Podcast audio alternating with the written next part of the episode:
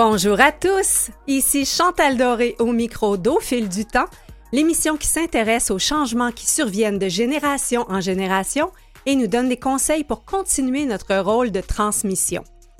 Notre premier invité de cette 107e émission est justement l'un de ces transmetteurs.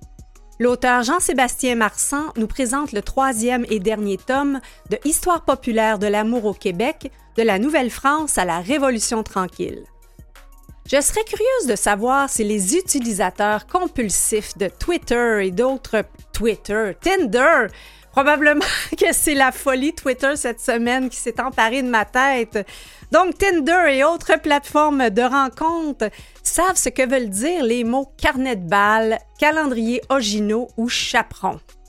Ah, on a déjà euh, Mathieu en studio ici qui se questionne, donc euh, il apprendra plein de choses et j'espère que ce sera votre cas, cher auditeur, où vous rappelez tout plein de souvenirs, soit de votre vécu ou de celui de vos parents ou grands-parents.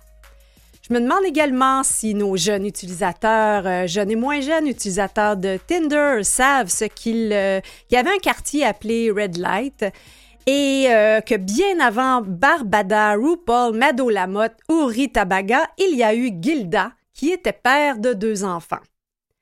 Sans doute que les plus jeunes apprendront à la lecture du livre de Jean-Sébastien Marsan comment se déroulait la période des fréquentations avant l'arrivée de la pilule anticonceptionnelle et qu'on pouvait faire une petite et une grande demande.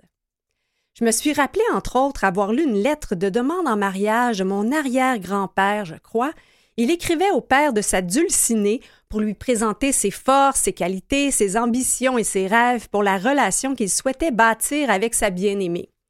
Bien sûr, elle a dit oui puisque j'y suis. C'est donc avec beaucoup d'intérêt que j'écouterai Jean-Sébastien Marsan nous présenter son, son ouvrage de vulgarisation, jamais vulgaire, mais tout de même rempli d'anecdotes croustillantes entre autres les lettres biologiques du frère Marie-Victorin et de son assistante.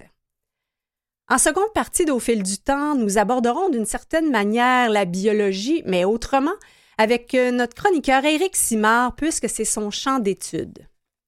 Après avoir causé des facteurs de prévention du cancer du sein en octobre, le chercheur dans le domaine de la longévité se tourne désormais vers ces messieurs pour les aider à prévenir et à guérir le cancer de la prostate. Si vous ou l'un de vos proches êtes touché ou pour soutenir des collègues ou des amis qui en sont atteints, je vous invite à soutenir Novembre, la campagne annuelle de l'organisme Procure en achetant le joli nœud papillon emblématique. Et puis, tiens, un joli nœud papillon, euh, c'est très bien pour euh, la période du dating et des fréquentations, c'est très chic. Pendant que l'on accueille et installe notre premier invité en studio, je vous invite à écouter une chanson de Marie Laforêt, Ah, tu me plais. Ah, tu me plais, tu me plais, dig dig J'en oublierai père mère, sœur et frère. Oh, tu me plais, tu me plais, dig dig Surtout lorsque nous dansons. Je sens le sol si léger sous nos pas. Embrasse-moi. Tu me plais, j'aime tes yeux et ton sourire. Tu me plais, j'aime ta voix, j'aime ton rire. On va sûrement s'envoler tous les deux. Serre-moi encore un peu. tu me plais, tu me plais, tic tic tic tic Ne crois pas que j'exagère, c'est sincère. tu me plais, tu me plais, tic tic et tu me plais pour de bon toi, mon amour de ciel bleu en ciel gris, pour une vie. Tu me plais, j'aime tes yeux et ton sourire. Tu me plais, j'aime ta voix, j'aime ton rire. Quand tu auras un jour des cheveux blancs, tu me plairas tout autant. Tu me plais, tu me plais, donc, dis que dis que donc, puisque tu me le demandes sans attendre, et bien d'accord, mon amour, dis que donc, demain je change de nom. Tu me plais, tu me plais, que donc, dis que dis que donc, nous serons plus de 40, oncle, tante, tu me plais, tu me plais, dis que donc, quel beau cortège nous aurons. Tu deviendras papa et moi maman avant longtemps. Tu me plais, j'aime tes yeux et ton sourire. Tu me plais, j'aime ta voix, j'aime ton rire. Et nos amis en nous jetant du riz fredonneront eux aussi. Tu me plais, tu me plais, dic dic don, dic dic don. Dans mon cœur, les cloches sonnent, carillonnent. Tu me plais, tu me plais, dic dic don. Demain, nous C'était Ah, tu me plais de Marie Laforêt. Nous sommes en studio avec euh, notre première invité de cette 107e émission. C'est Jean-Sébastien Marchand qui euh, vient nous parler de, du troisième euh, tome de Histoire populaire de l'amour au Québec, de la Nouvelle-France à la Révolution tranquille, paru aux éditions Fides. Bonjour Jean-Sébastien. Bonjour. Je, je crois que c'est l'un de vos sujets de, de prédilection, mais euh, vous êtes aussi auteur de livres sur le, le travail autonome et l'œuvre de Frank Zappa. Oui, ben moi, je m'intéresse à, à plein de choses, mais tous mes livres se ressemblent. Ce sont des ouvrages de vulgarisation. Je prends un sujet, je me documente jusqu'à saturation et j'en fais ensuite une synthèse. Alors, je peux écrire absolument n'importe quoi. Si vous me donnez de l'argent, je peux vous faire l'histoire du hot dog en Amérique du Nord ou euh, le guide définitif du patin à roulettes disco. Ah, ouais, voilà qui est prometteur.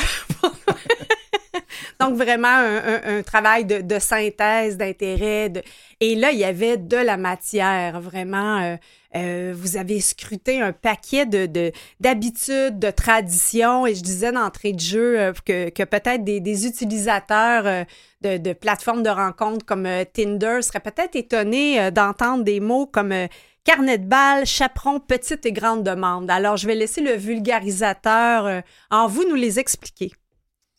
Oh, ces trois mots-là dans l'ordre? Oui, allons-y avec le carnet de balles. Oh, d'accord. Euh, c'est que dans l'aristocratie euh, au Québec, jusqu'aux années euh, 30-40, euh, on appelait les, les jeunes femmes qui venaient de terminer le couvent, qui avaient 17-18 ans, faisaient leur, leur entrée dans le monde. C'est comme Faire ça. ses débuts, c'est ça? Ses débuts, pardon. Ses débuts dans le monde.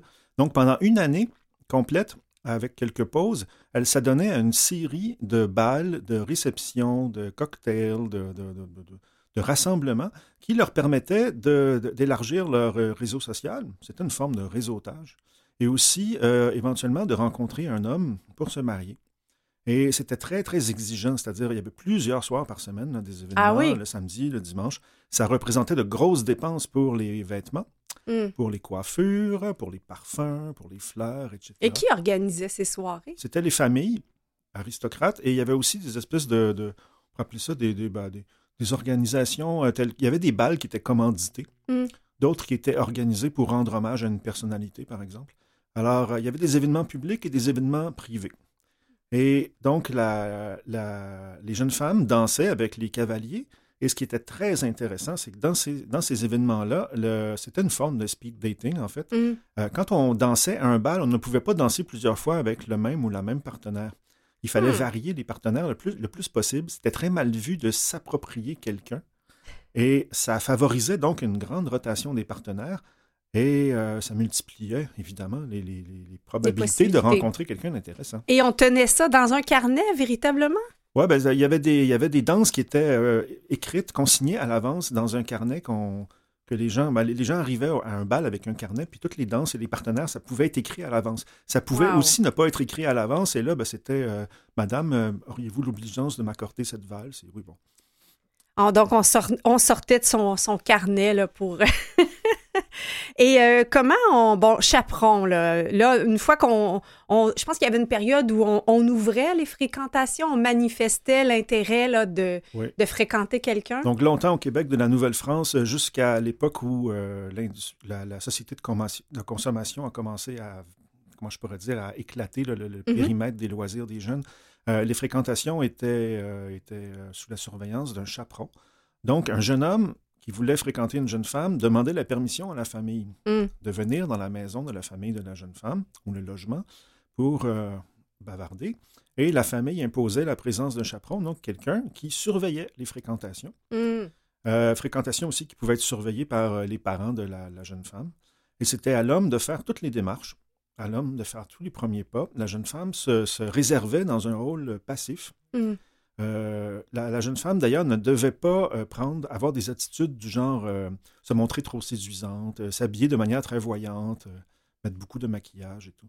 Et un homme pouvait revenir à plusieurs reprises. On appelait ça les bonsoirs. Il y avait des- Les bonsoirs. Les bonsoirs, ouais. Si je me rappelle bien, c'est le mardi, le jeudi et le samedi. Pour fréquenter les, pour, pour les fréquentations. On ignore totalement d'où viennent ces bonsoirs, pourquoi ce sont ces soirs-là et pas d'autres. Le dimanche après-midi aussi, c'était un, bon moment pour les fréquentations. Après la messe, j'imagine. ouais. Et, et- et donc, euh, le, le plaidoyer euh, im- impliquait le, le reste de la famille. On séduisait la, la famille au complet. Oui, parce qu'un un mariage, c'était plus que l'union d'un homme et d'une femme, c'était euh, une, une association entre deux familles. Mm. C'était important que les familles s'entendent bien, qu'elles aient des intérêts en commun. Et ça pouvait prendre la forme d'une certaine alliance financière aussi. Il y a des familles Mm. qui pouvaient mettre un, un certain patrimoine ou un capital en commun. D'autres familles pouvaient organiser, euh, pouvaient avoir un, un- un intérêt politique dans un Mhm. mariage. Alors, euh, oui, le, le mariage, c'est une, une entreprise de séduction euh, vraiment compliquée. Vraiment une course à obstacles. Et pour parvenir à non seulement conquérir le cœur de quelqu'un, mais en plus s'assurer de bien s'entendre avec la famille. Mm. Tout ça euh, dans, dans un rituel très codifié qui Ouais. s'appelait les fréquentations. Et j'ai compris aussi qu'on pouvait faire une petite et une grande demande. C'est quoi la différence? La petite demande, c'était la demande qui était faite à la famille ou à la mère. euh, C'est-à-dire, l'homme faisait une demande en mariage un peu informelle. Oh, en- Tâter le terrain. Ouais, pour tâter le terrain, là, au, au- au détour d'une conversation auprès de la mère de la mariée ou d'autres membres de la famille. Et la grande demande, ça, c'était la demande solennelle au père de la Ah oui, oui, il y avait la- cette hiérarchie-là de... Pour la grande demande, le jeune homme s'habillait chic Mm. et euh, il, euh, il- il s'exprimait de manière, disons, plus, plus, plus sérieuse. là. Et ça, c'était tout à fait possible que la petite demande soit acceptée et la grande demande soit refusée. Ah, d'accord. Donc, on peut passer une première étape, mais peut-être pas la dernière. Et admettons que on décide de mettre fin aux fréquentations. Euh, J'ai lu une anecdote qui était vraiment euh, savoureuse. Qu'est-ce qu'une jeune fille peut faire pour dire au garçon qu'elle ne veut plus fréquenter? Oui, en milieu rural, elle pouvait mettre une pelle devant la porte de la maison. C'était un, un signal. un- Une pelle! Une pelle, oui. Grosse pelle pour pelleter Euh, la dégage! Dégage, oui. Dans d'autres régions du Québec, en- aux îles de la Madeleine, ils mettaient, euh, on mettait un pot d'eau sur la table. Donc, fallait Un gros même... pot. Donc, tu rentres, puis là, tu vois le pot d'eau, Ouais, puis ça, tu sais qu'il faut que tu ouais, ressortes. ouais. Et là, est-ce que l'eau, on l'utilisait? Parce que là, je, je fais sûrement un lien très, très boiteux, mais euh, on parle des showers aussi, un peu plus loin. Donc, euh, est-ce qu'il y a un lien entre cette eau-là puis le, Non. le- le shower? c'est vraiment juste linguistique. Donc, euh, c'est un peu le, le début. On en fait encore aujourd'hui de ça. Euh, Est-ce qu'on expliquait pourquoi on appelait ça un shower, d'ailleurs? Ah mon Dieu. Euh, il faut, faut vous mettre ça un peu dans le contexte. La société de consommation a vraiment changé. Les, Mm. les fréquentations et euh, tous les préparatifs du mariage. D'abord, euh, fin 19e siècle, on ne peut pas dire exactement quand, est apparu l'enterrement de vie de garçon. Mm. C'est probablement une coutume anglo-protestante. Donc, l'homme qui va se marier est invité à un gros, gros party Mm. avec tous ses amis qui ont fait une souscription, chacun a cotisé pour payer Oui, j'ai vu ça. C'est un vraiment... gros euh, repas, un gros banquet, des cadeaux et tout, l'alcool. Et là, la fête dure toute la nuit. mm. Et un peu plus tard est apparu le shower. C'est une coutume d'origine américaine. Donc, on a importé le mot Mhm. shower dans le sens de pluie, de cadeau. Mm. Donc, pendant que les hommes, eux, faisaient des... des- des- euh, comment je- ça donnait à, à leur joyeuse libation, les femmes euh, organisaient un shower pour la future mariée. Il s'agissait de lui offrir des cadeaux. Et il pouvait y avoir plusieurs types de shower. Le Mm. shower de tasse, donc tout le monde apporte une tasse en cadeau. Le shower de salle de bain, que des objets utiles pour cette pièce de la maisonnée. Le shower de cuisine, etc. Il y avait des showers de parfum aussi, j'ai vu ça. Ah oui. Et, et il, y a des, il y a des femmes qui avaient, euh, les, les- les femmes mariées qui avaient beaucoup de relations, en fait, se retrouvaient avec une quantité phénoménale Mm. de cadeaux, souvent euh, complètement superflus. là. Ça sert à quoi d'avoir euh, 26 tasses à, à café? Ah, je suis bien d'accord. Mais ça faisait un trousseau bien garni. Ouais. Donc, ça, c'était une coutume là, de faire son trousseau. Puis on mettait ça, je pense, dans, dans un coffre, euh, En cèdre. un coffre d'espérance. Ouais. C'est bien dit. Et j'ai même lu même que euh, certaines familles publiaient la liste des cadeaux de mariage. Oui, euh, dans les journaux de l'époque, on voit ça là, euh, au début euh, 20e siècle. Les- C'était un événement public, en fait. Là. Les, les, les, les gens organisaient un événement euh, avant le mariage où, Mhm. on, off- où on envoyait des, des cadeaux euh, quelques semaines avant le mariage. Et il y a des familles, euh, bien en vue, qui publiaient la liste des cadeaux et de tous les donateurs dans les journaux. Il y a des longues listes, là. On parle de centaines d'objets. C'est vraiment démentiel. Et bon, il y a un côté ostentatoire, je pense, Mm. là-dedans, du genre, Ouais. euh, voyez comme nous sommes une famille à l'aise Ouais, et oui. si influente, là. Euh, bref, l'histoire de se vanter aux yeux du public, hein, maintenant on le fait sur les réseaux sociaux, où Ouais. on publie nos cadeaux sur Instagram. Fait que bref, euh, plus ça change, plus c'est pareil. pareil. Je vais nous inviter, euh, Jean-Sébastien, à aller en musique. est un exemple, euh, effectivement, de plus ça change, plus c'est pareil. Euh, on dirait qu'en ce moment, la, la mode est au, est au drag queen. hein. Il y a euh, Rita Baga, il y a eu Mado Lamotte à l'époque. Euh, euh, il y, en a de toutes sortes, le RuPaul, qui a même un, un show de télé. Mais il y a eu à une certaine époque Gilda. Donc, euh, on va écouter une chanson qui s'appelle Le phénomène de Gilda. Et puis ensuite, euh, allons peut-être à une autre époque, cette époque-là, peut-être ce qui était le, le red light et tout. Donc, euh, Le phénomène de Gilda. Déjà quand je suis né, mes parents étonnés trouvèrent que je n'étais pas comme les autres bébés. Très vite en grandissant, j'ai pris avec les ans, en plus de mes 32 dents, de quoi rendre fou mes parents, car la nature m'avait donné de quoi muter tout le quartier.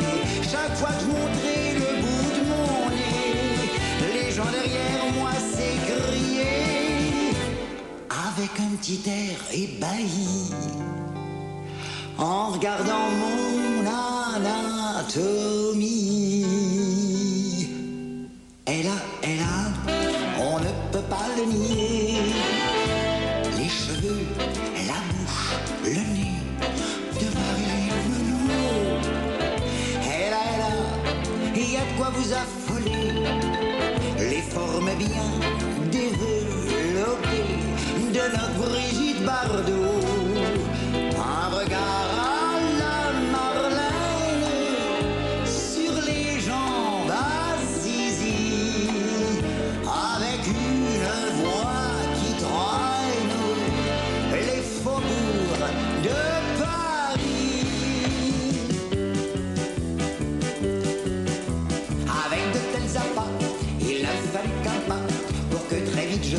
Une attraction de choix. D'Hollywood à Paris, tous les impresaris déclarèrent que je suis la reine des travestis. Car j'oubliais de vous expliquer que si la nature m'avait donné les atouts d'un jeu compliqué, je suis sûr à tous les coups de gagner car j'ai surtout mes partenaires. Hmm, des avantages pas ordinaires. Tel que, tel que, c'est plus que mirifique. Une allure fantastique, tout comme Marlène Dietrich ou bien encore de porter des toilettes, des bijoux et des aigrettes, dignes de Miss Sangaite. Et si les foules viennent toujours m'acclamer, c'est sûrement que je dois les amuser. Aujourd'hui où tout va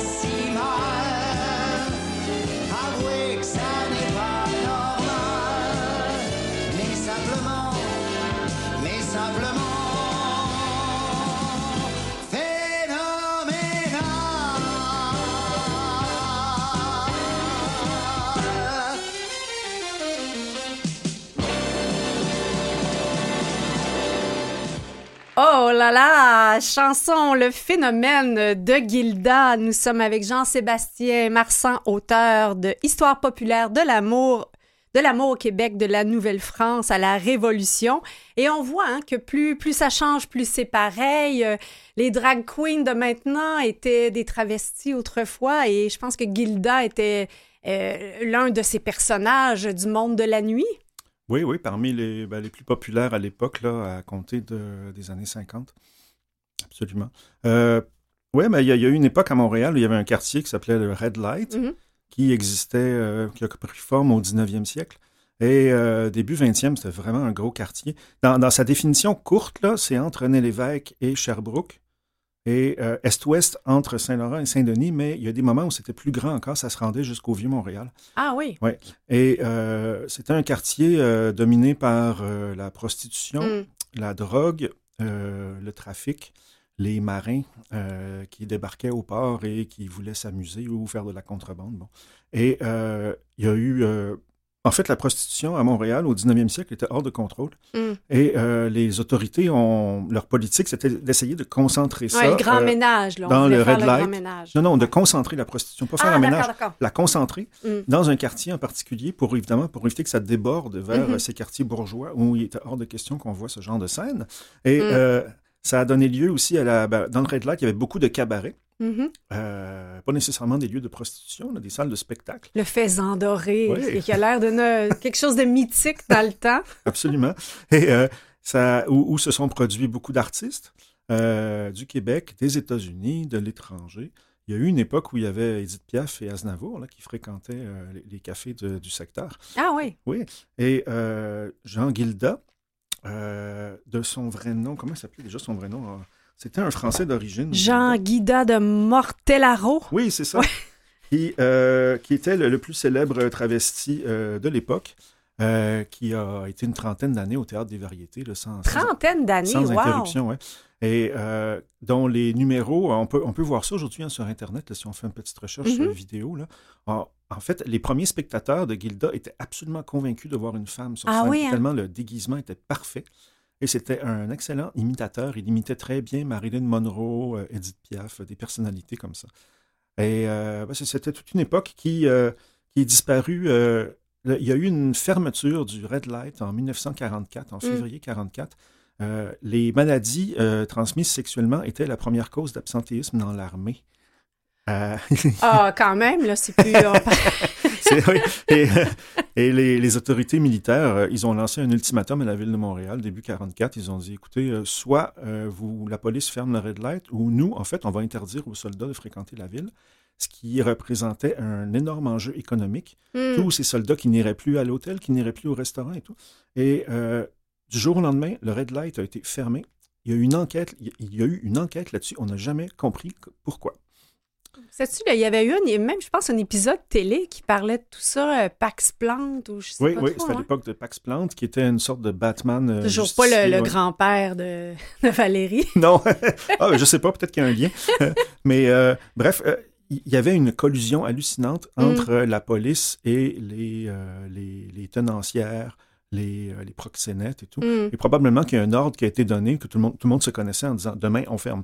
Et Mm. euh, c'est- peut-être ça qui est arrivé, mais on n'a jamais su comment techniquement ça s'est fait. Bref, c'est c'est un quartier dont il reste plus grand-chose aujourd'hui. Hein. Euh, longtemps, le coin Saint-Laurent-Sainte-Catherine témoignait de l'ambiance de l'époque. là. On Mm. pense au Café Cléopâtre. Mais aujourd'hui, Oui. ce secteur-là a été complètement aseptisé pour en faire un attrape-touriste, là, le quartier des spectacles. Mais là, vous, euh, parlant d'anecdotes croustillantes, euh, je pense que vous en avez noté quelques-unes. Je vois que vous avez des, des- des petits papiers euh, Mhm. postés. ben, moi, j'en, j'en fait peut-être pas une anecdote croustillante, mais on, on- je voyais un petit peu là, le, le frère Marie-Victorin que vous relatez, fondateur du Jardin botanique, euh, qui tenait une correspondance quand même plutôt, euh, plutôt relevée avec son assistante.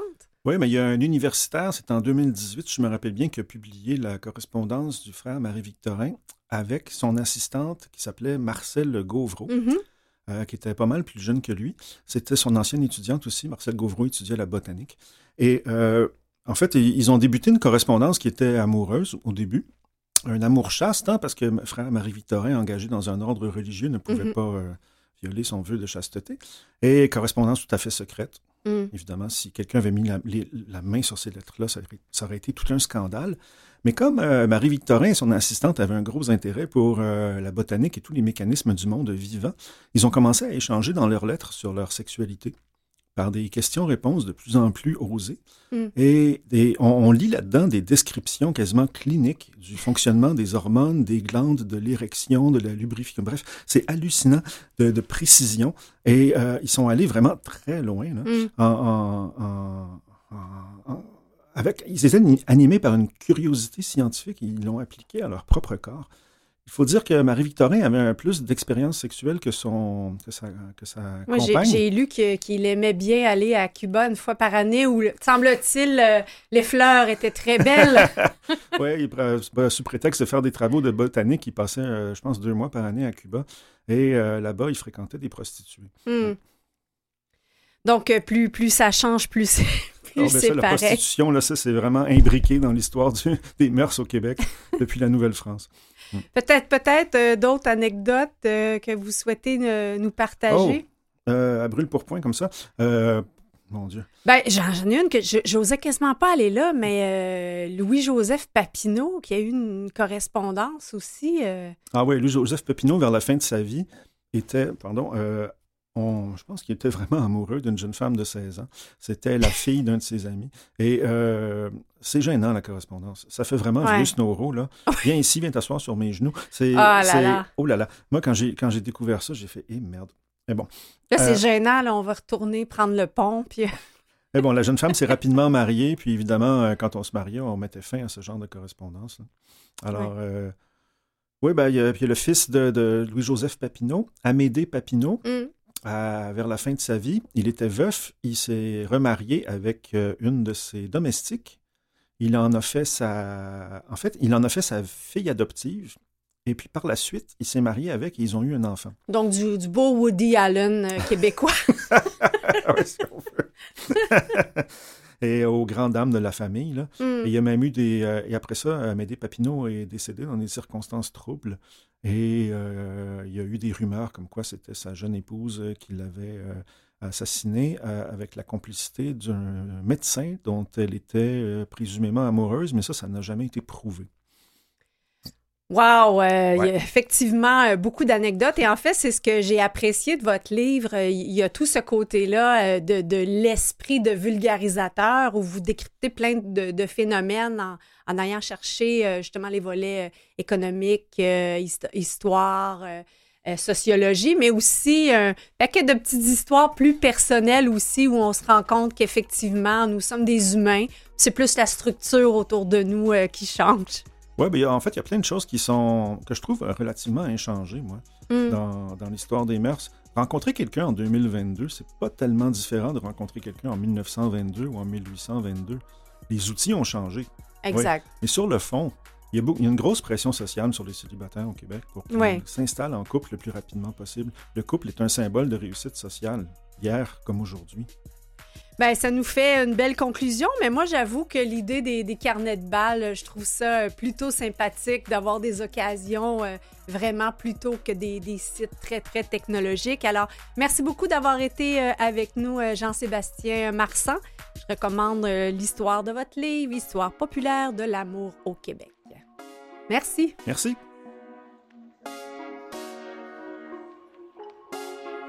Vous écoutez Au fil du temps avec Chantal Doré.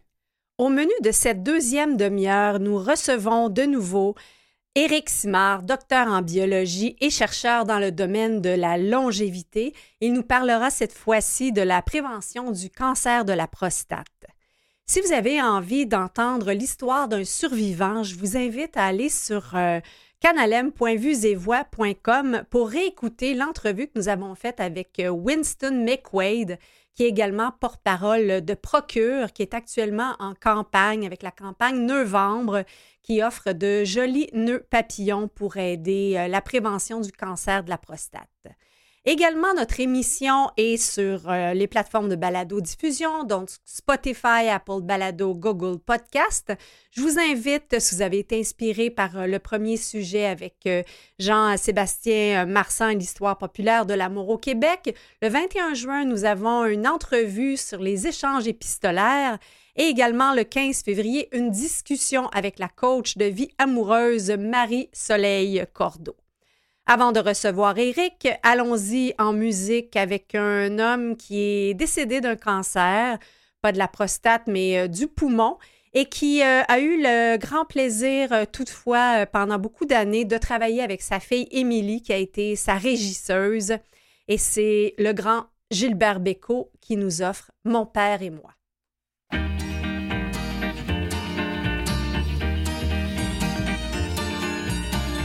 Je le revois assis sur son vieux banc de pierre, roulant sa cigarette au bout de ses dix doigts. Il était simple et bon, et il était mon père, ouais, mon père, mon père, mon père, mon père, mon père, à moi. Il était menuisier du plus petit village qu'on rencontre là-bas avant le pays haut. Il m'enseignait la vie, comment on construit sa table. Moi, mon père, mon père, mon père, mon père, mon père, à moi. Je sais, il avait fait des bêtises. Certains soirs, il parlait du Moyen-Orient. Il avait même fait la valise, mais il revint pour moi en pleurant. Il savait fabriquer des armoires aux lavandes où les jeunes mariés garderaient leurs draps blancs et où les vieux mariés rangeraient leurs légendes. Ouais, mon père, mon père, mon père, mon père, mon père, à moi. Oh, je sais, il a fait des bêtises. Certains soirs, il parlait du Moyen-Orient. Il avait même fait la valise. Mais il revint pour moi en pleurant. Je le revois debout, tel qu'il fut et qu'il reste, derrière l'établi de la pauvre maison, avec pour tout galon des copeaux sur sa veste. Ouais, mon père, mon père, mon père, mon père, mon père à moi.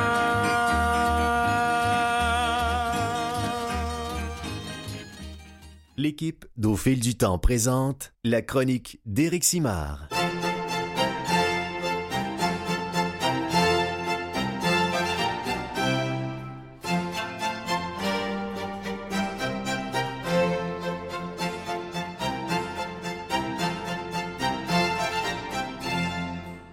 C'est un plaisir de recevoir à nouveau Éric Simard, docteur en biologie et chercheur dans le domaine de la longévité, pour nous parler euh, en fait de- de- d'une une situation de, de maladie qui touche, euh, qui touche les hommes et c'est le cancer de la prostate. Bonjour Éric. Oui, bonjour Chantal. Alors, tu, euh, tu nous as parlé le mois dernier, c'était le mois d'octobre, le cancer du sein. Donc, cette fois-ci, tu t'adresses à tes, à tes messieurs, aux messieurs. Oui, bien, aux madames aussi, hein, je te dirais, Chantal, parce que euh, souvent, les symptômes du cancer de la prostate, euh, ou bien même la, la décision d'aller consulter, euh, va, va probablement, va souvent venir même de pressions qui vont être mises par madame. Ah, tu as bien raison. Le, le rôle des femmes est, est fondamental, des femmes ou de leurs compagnons, mais la personne qui est à côté, euh, qui amène à, à aller vers le diagnostic, euh, qui supporte, qui est là, euh, c'est un rôle absolument essentiel. Oui, oui, effectivement. Puis là, bon, il faut savoir que le cancer de la prostate, c'est le cancer le plus diagnostiqué chez l'homme. Donc, c'est quand même très, très présent. On parle de plus de 23 000 hommes par année qui vont Mm. avoir un diagnostic du cancer de la prostate. Euh, et 4200 hommes par année aussi vont en décéder. Donc, il y a quand Mm. même encore euh, beaucoup de décès au niveau du cancer de la prostate. Il y a beaucoup de choses à savoir. En fait, ce qui est, ce qui est quand même fasc- fascinant, là, qui est important de, de rappeler à tout le monde, c'est que tous les types de cancers peuvent être prévenus, en fait, en, en très, très grande majorité. Il y en a pour lesquels on a beaucoup plus d'impact au niveau des, des habitudes de vie euh, que d'autres, mais il y a quand même beaucoup de facettes au niveau du cancer de la prostate, en fait, que l'on sait qu'ils vont avoir un impact préventif. Mais on dit souvent que c'est quand même un, un cancer qui se traite bien. Euh, mais c'est quoi les conditions pour faire en sorte que ça se traite bien? Ah, En fait, quand on parle de traiter, euh, Chantal, il faut peut-être être clair sur une chose, Mhm. c'est qu'il y a beaucoup d'hommes qu'on n'aura pas besoin de traiter du tout. En fait, il y a trois cancers sur quatre de la prostate qu'on va faire tout simplement un suivi Euh, puis c'est possible qu'en avançant en âge, que le développement du cancer soit tellement lent euh, qu'au bout de la ligne, l'homme va finir de décéder, par décéder D'autres de d'autres choses. Mhm. Oui, c'est ça.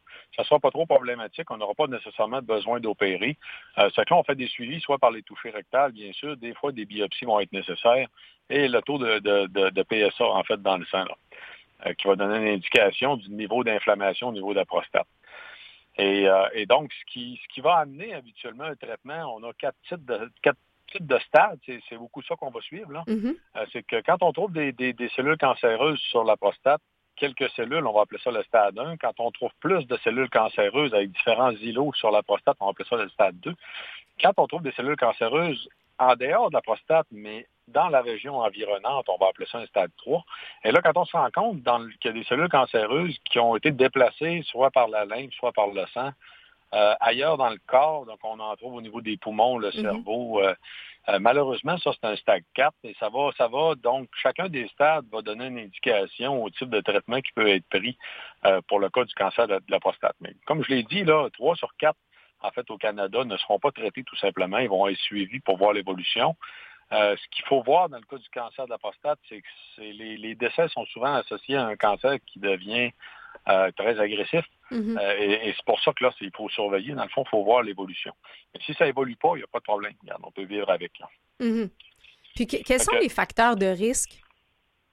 Oui, ben écoute, dans les facteurs de risque, il y a eu beaucoup, beaucoup d'études épidémiologiques au cours des dernières années. Ça, c'est des études qu'on qu'on fait sur des très grandes populations où là, on regarde des liens entre euh, toutes sortes de choses pour être capable de faire des liens qui peuvent être soit des liens préventifs ou des liens de facteurs de risque. Fait que dans, dans les, les- les liens qui ont été faits au niveau du cancer de la prostate, on a le poids corporel, la génétique, euh, la- les variations de poids, l'activité physique, le tabagisme, la consommation de lycopène, de tomates, le pigment, le pigment rouge. Là. Ah, Euh, attends une le- minute, la consommation de tomates? Attends, je vais finir, il en reste quatre, on revient au Oui. Le poisson, la vitamine D, le calcium et les statines. Donc, il y en a là-dedans qui ont des impacts positifs, il y en a qui ont des impacts Ah, OK, négatifs. c'est bon. Ouais, euh, le cas des tomates est intéressant, puis euh, c'est particulièrement en Italie qu'on s'est rendu compte. Puis là, c'est Ah. un peu drôle, parce que d'un point de vue historique, biologique, là, les tomates, ça vient pas de l'Italie. Hmm. Euh, Ah non? ça vient de- non, ça vient de l'Amérique du Nord. C'est, ouais. Il n'y avait pas de tomates en Italie. Là. Et bon, c'est que les Italiens ont adopté les tomates et en mangent tellement au bout de la ligne la consommation est suffisante pour avoir un impact euh, au niveau du lycopène. On sait aujourd'hui, en fait, qu'une consommation de 20 mg de lycopène par jour va réduire de 30-35% les risques de cancer de la prostate. Et que euh, de la même façon, même les hommes qui seraient porteurs de cellules cancéreuses, ça va réduire aussi les risques que le cancer devienne agressif. Donc, le, le lycopène est une des molécules vraiment fort intéressantes. Alors, On la sauce donc. à spaghetti en famille, là, on garde ça comme tradition. Oui, ben, c'est sûr que le- je te dirais que 20 mg de lycopène, c'est difficile. euh, c'est beaucoup la sauce tomate, tu as raison, là, parce que c'est surtout les tomates cuites. hein. Euh, le lycopène est difficile à absorber, là, les Mm. tomates crues. Là. Euh, mais euh, c'est difficile de savoir la quantité de lycopène qu'on va avoir consommé. C'est que c'est sûr que ça peut faire du sens de, prendre, de le prendre en supplément Mm. pour s'assurer d'avoir un apport suffisant, surtout quand on parle d'un cas de cancer. Donc, il y a des produits pour la prostate qui existent dans le marché. Vous ne trouverez peut-être pas complètement le lycopène, mais regardez les produits qui existent pour la, la prostate. C'est possible que vous trouviez des produits qui contiennent la dose nécessaire, c'est 20 mg de lycopène. Ceci étant dit, il y a bien sûr d'autres facteurs de risque. Là, Euh, quand on parle des facteurs de risque en tant que tel, parce que là, j'ai parlé des associations, mais Mhm. la consommation d'alcool, les maladies transmissibles euh, sexuellement, la vasectomie augmente faiblement les risques, la Mm. consommation de gras animal, de viande rouge ou les produits laitiers. Et le premier facteur de risque, même physiologique, là, le plus important finalement, ou que lui qui regroupe probablement le plus de cas, c'est le poids corporel. Il y a, Mm. une corrélation avec l'augmentation des risques de cancer de la prostate et le poids corporel chez l'homme. Là, c'est directement proportionnel. Donc, plus on ça, prend du poids, plus on est à, plus on est à risque. Oui, c'est ça. Plus on prend du poids, plus on est à risque de développer un cancer de la prostate. Donc, le contraire est vrai aussi. En passant, si on perd du poids, on va euh, réduire nos risques. Et dans les facteurs de- pour diminuer les risques en, en tant que tel, outre le lycopène, il y a les- toute les- la, la famille des crucifères aussi. Le brocoli, le chou-fleur, le chou de Bruxelles, Mhm. Euh, les poissons, le soya, euh, les graines de citrouille, la graine de lin. Euh, la graine de citrouille, c'est particulier. non? C'est à la fois dû à des polyphénols puis dû à la présence de sélénium. Ça, c'est vraiment excellent. Honnêtement, là, pour réduire les risques de cancer de la prostate, la graine de citrouille, c'est une bien bonne idée. On, Et- espère que les gens ont gardé leur citrouille dans Halloween. Oui, parce qu'on peut les faire griller faiblement. Moi, j'adore ça. Euh, mais on trouve ça aussi, hein, même à l'épicerie, dans la, Mhm. la section des, des vracs, entre autres. là. Euh, il y a les extraits palmiers nains. Euh, le Les palmier extraits quoi? euh, De palmiers nains. De palmier Euh, nain. Oui, le fruit du palmier nain, en fait, là, il y a des extraits de fruits. En fait, ça, c'est particulier, c'est que, euh, euh, imagine-toi, en fait, Chantal, que quand les Espagnols sont arrivés dans la péninsule de la Floride, là, il y a très Mm. longtemps, euh, les aborigènes de la Floride de l'époque, là, qui sont en fait des Amérindiens, hein, utilisaient déjà les fruits du palmier nain pour les problèmes de prostate. Et c'est resté dans la pratique américaine jusqu'en 1950, à un point tel, en fait, que le fruit du palmier nain faisait partie de la liste des médicaments acceptés aux États-Unis jusqu'en 1950. Hmm. Et donc, on trouve encore euh, aujourd'hui donc des, euh, des extraits, parce que le fruit en question, là, c'est pas quelque chose qu'on aimerait manger. Ça, ça goûte à peu près le savon, si vous tu as une idée. Ah, là. quand même. Oui, c'est ça. Il y a peut-être pas beaucoup de gens qui ont mangé du savon. Si vous voulez avoir une idée de la saveur. vous- Ben, à l'époque, à l'époque, c'est les gens qui, euh, on, on les menaçait de leur laver la bouche avec du savon quand ils disaient des grossièretés. L'heure qu'on a perdu cette pratique-là. Ceci étant dit, euh, il y a un élément qui, qui serait intéressant à mentionner. Ah, puis dans, les autres, euh, rapidement, les autres Mhm. euh, facettes réduire les facteurs de risque. Le café et le thé vert réduiraient les risques en passant. Le sélénium, je l'ai mentionné tout à l'heure à cause de En la- de la certaines de quantités, j'imagine, quand même, le café, parce que...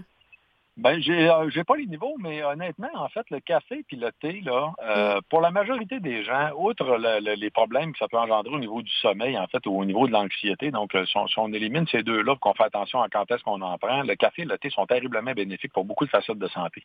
Fait que, fait que prenez-en, cassez-vous pas la tête, en fait. Euh, le sélénium, la vitamine D, hein, Mhm. l'activité physique, les extraits de pomegranate. Euh, donc, dans, dans les pépins de pomegranate, en fait, il y a quelque chose de particulier qui a un gros impact sur le cancer de la prostate. Ceci étant dit, Chantal, un affaire qui serait important qu'on mentionne aussi, en fait, Mhm. Euh, pour les gens, les hommes qui sont à l'écoute, euh, c'est les symptômes. Parce que là, dans les symptômes, le, le problème, en fait, avec les symptômes de cancer de la prostate, c'est que c'est les mêmes symptômes que pour l'augmentation de l'inflammation de la prostate. Puis là-dedans, on a des symptômes que, malheureusement, il y a beaucoup d'hommes qui vont juger que c'est normal en vieillissant. Alors, Ah. sachez, il existe en fait des suppléments qui peuvent réduire l'inflammation de la prostate puis empêcher que monsieur ait besoin de se lever trois fois la nuit. Il, existe des suppléments dans le marché de- pour la prostate qui contiennent entre autres des palmier là, euh, qui vont permettre justement de réduire l'inflammation de la prostate puis réduire entre autres les symptômes d'avoir de des problèmes avec la miction.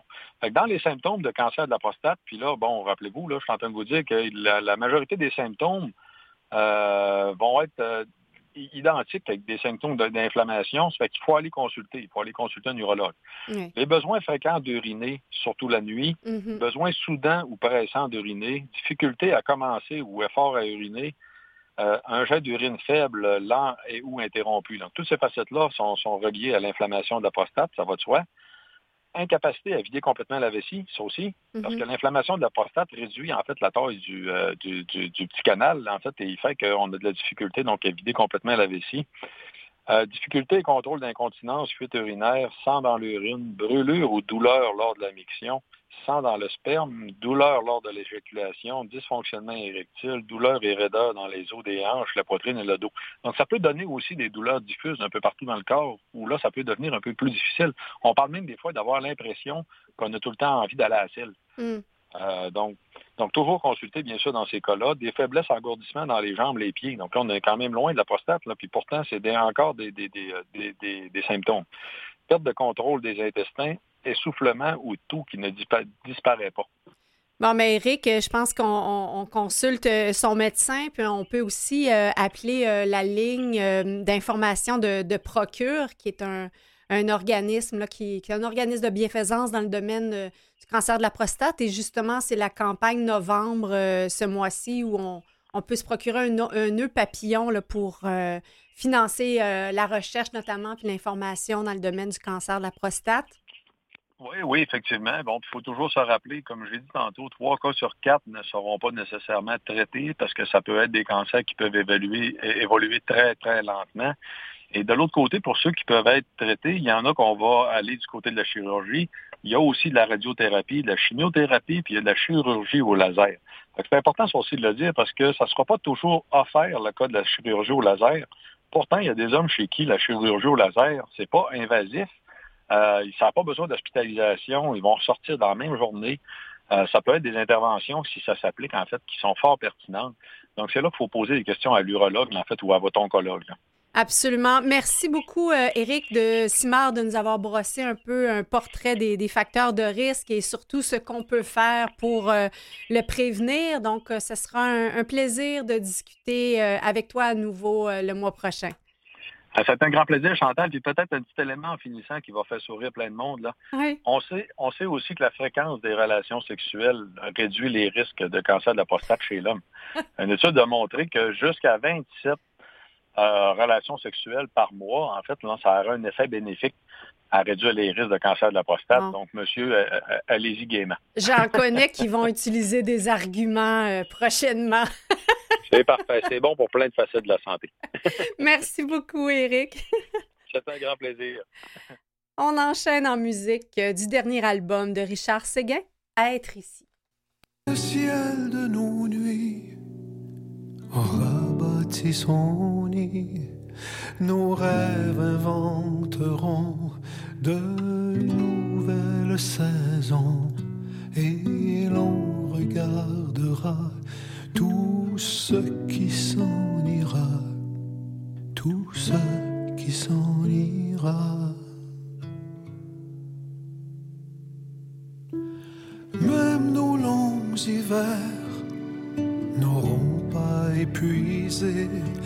l'espoir de millénaires.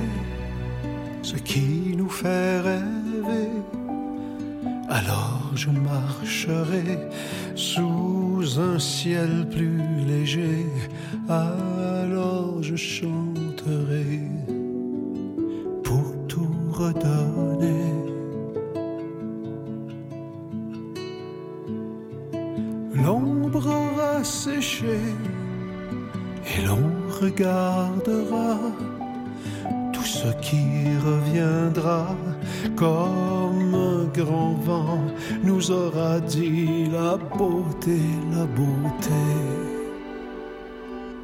d'être ici.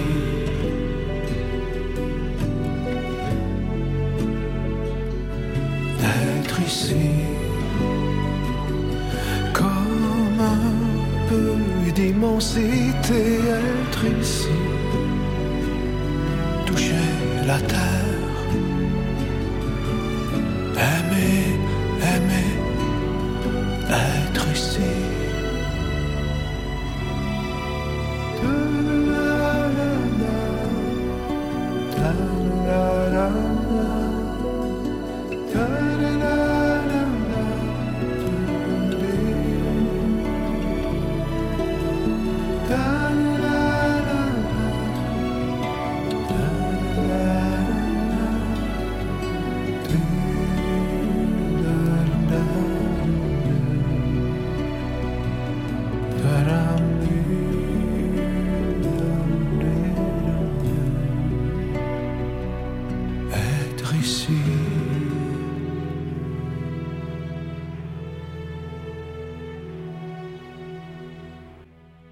Du nouvel album de Richard Séguin, Les liens, les lieux.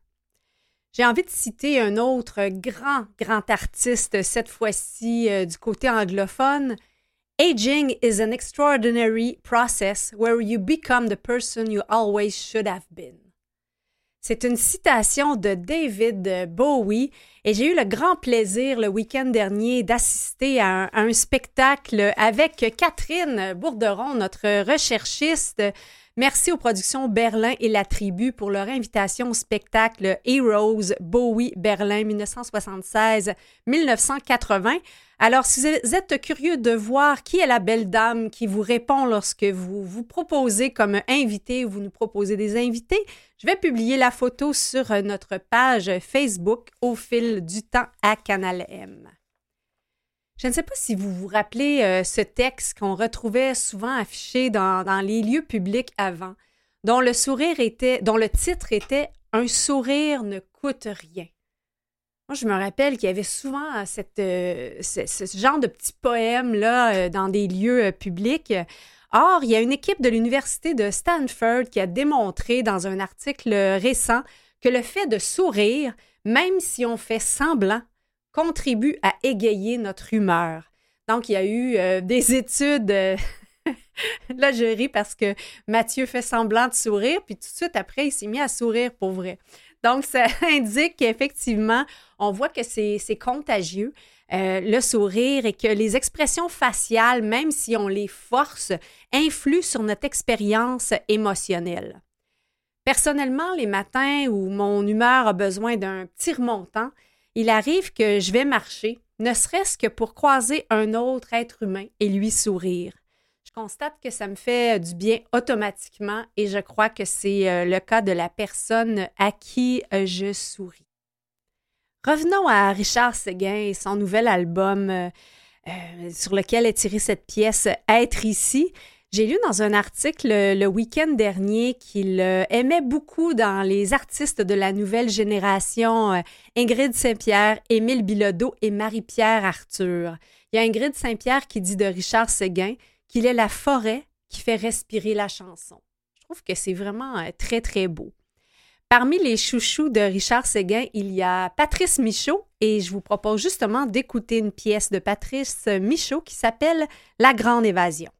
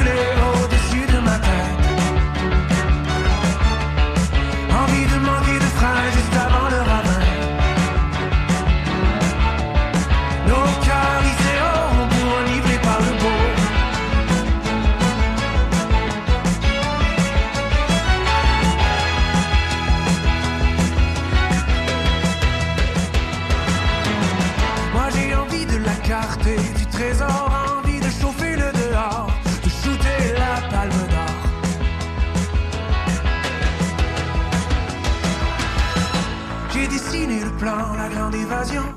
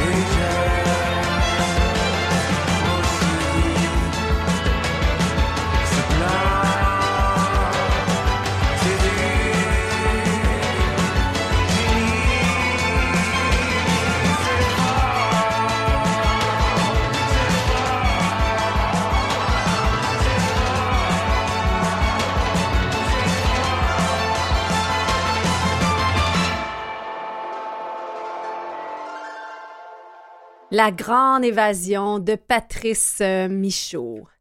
Merci beaucoup à Jean-Sébastien Marsan de s'être déplacé en studio pour cette 107e émission pour nous présenter le troisième tome de Histoire populaire de l'amour au Québec, de la Nouvelle-France à la Révolution tranquille. Le tome 3 concerne la période de 1860 à 1960, publié aux éditions Fides. Merci également à notre chroniqueur Éric Simard, docteur en biologie, chercheur dans le domaine de la longévité, pour sa chronique Vivre jeune plus longtemps. Je rappelle que l'organisme Procure, euh, qui euh, offre un service euh, d'information au niveau de la prévention du cancer de la prostate et également sur toutes les formes de traitement, est actuellement en campagne avec la campagne Novembre qui offre de jolis nœuds papillons qui seront parfaits pour, ma foi, assister à, vos, à vos balles et carnets de balles, comme nous entretenait Jean-Sébastien Marsan. Merci beaucoup à notre dynamique équipe, Mathieu Tessier en régie, Catherine Bourderon à la recherche, Jean-Sébastien Laliberté, chef diffusion technique. La semaine prochaine, de la belle visite, Nicole Bordelot pour euh, son nouveau livre et Michel Labrèche-Larouche a aussi lu un livre pour nous. Alors sur ce, chers auditeurs, ben tiens, je vous souhaite de faire le plein de lycopène et de faire, bref, une belle grosse sauce à spaghetti pour vos proches. C'est un beau euh, plaisir d'automne qui se savoure bien. Je vous souhaite une semaine euh, merveilleuse et au plaisir de se retrouver la semaine prochaine. À très bientôt.